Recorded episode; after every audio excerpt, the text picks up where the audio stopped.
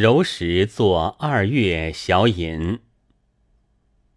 冲锋的战士，天生的孤儿，年轻的寡妇，热情的女人，各有主义的新式公子们，死气沉沉而交头接耳的旧社会，倒也并非如蜘蛛张网，专一在等待飞翔的游人。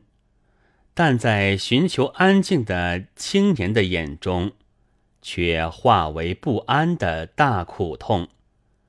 这大苦痛，便是社会的可怜的娇颜，和战士孤儿等辈一同，给无聊的社会一些味道，使他们无聊的持续下去。浊浪在拍岸。站在山岗上者和飞沫不相干，弄潮儿则于涛头且不在意，唯有一缕上整徘徊海滨的人，一见水花便觉得有所沾湿，狼狈起来。这从上述的两类人们看来，是都觉得诧异的，但我们书中的青年萧军。便正落在这境遇里，他极想有为，怀着热爱而有所顾惜，过于矜持，终于连安住几年之处也不可得。他其实并不能成为一小齿轮，跟着大齿轮转动，他仅是外来的一粒石子，所以压了几下。发几声响，便被挤到女佛山上海去了。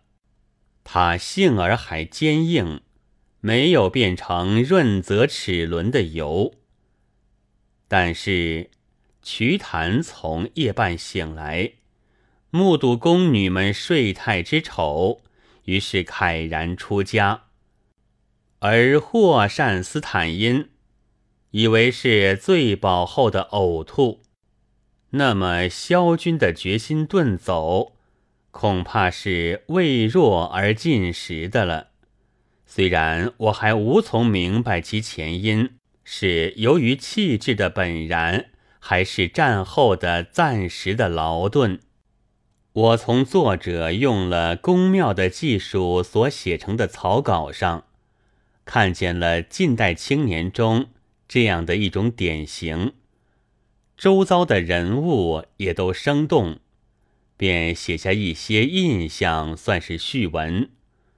大概明敏的读者所得必当更多于我，而且由读时所生的诧异或同感，照见自己的姿态的吧。那实在是很有意义的。一九二九年八月二十日。鲁迅寄于上海。